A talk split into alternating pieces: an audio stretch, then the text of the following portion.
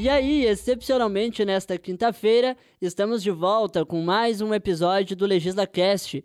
Por aqui você fica por dentro do que foi destaque nas sessões da Câmara. Acesse nossas redes sociais no Facebook, Twitter e Instagram no arroba Câmara Caxias. Lá você confere na íntegra todas as matérias. Mas agora fique com a gente, porque se tá no LegislaCast é porque você precisa saber.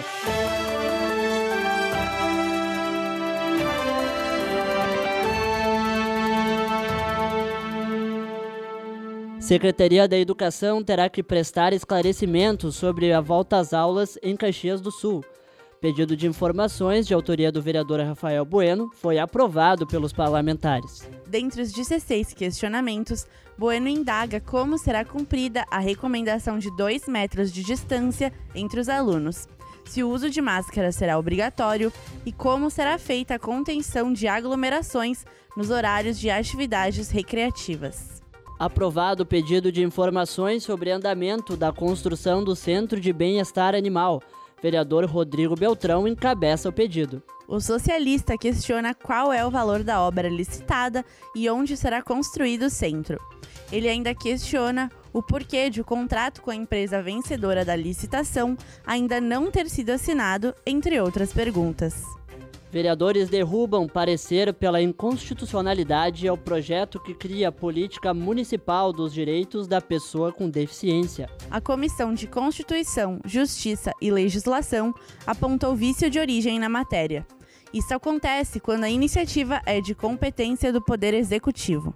Com a derrubada do parecer, a matéria vai voltar a tramitar pelas comissões da Casa e retornar à votação aprovado o projeto para disciplinar a emissão de alvarás de localização, matéria de autoria do Poder Executivo e foi aprovada pela maioria dos parlamentares. Com as mudanças, será possível viabilizar atividades econômicas a estabelecimentos que ainda estão em busca de regularidade, seja por conta da edificação, zoneamento ou parcelamento onde se localizam. Pedido de admissibilidade de impeachment contra o presidente da Câmara, vereador Ricardo Daneluz, é rejeitado. Com isso, o presidente em exercício Paulo Périco determinou o arquivamento do processo. O vereador Chico Guerra foi o único a se posicionar favorável à cassação. Daneluz foi acusado de quebra de decoro parlamentar e de violar os princípios da impessoalidade e da moralidade ao distribuir alimentos em bairros do município.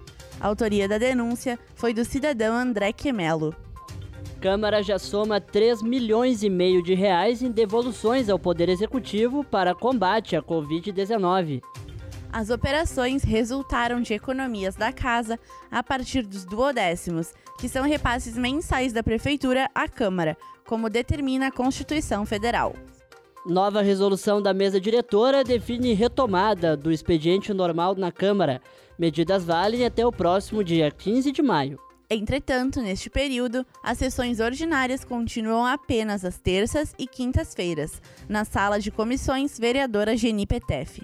Também estão suspensos os eventos internos e externos e segue obrigatório o uso de máscara nas dependências da casa. No período, as atividades das comissões somente acontecerão mediante convocação dos respectivos presidentes.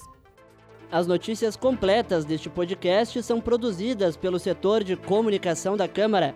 O LegislaCast tem a apresentação de Gabriela Bento Alves e Pedro Rossano. Na técnica, Ayrton Neto. Na supervisão, os jornalistas Fábio Rausch e Vânia Speiorim. Coordenação geral, Denerley Antonioli. Aproveite o feriado em casa, hein? Até semana que vem. Tchau!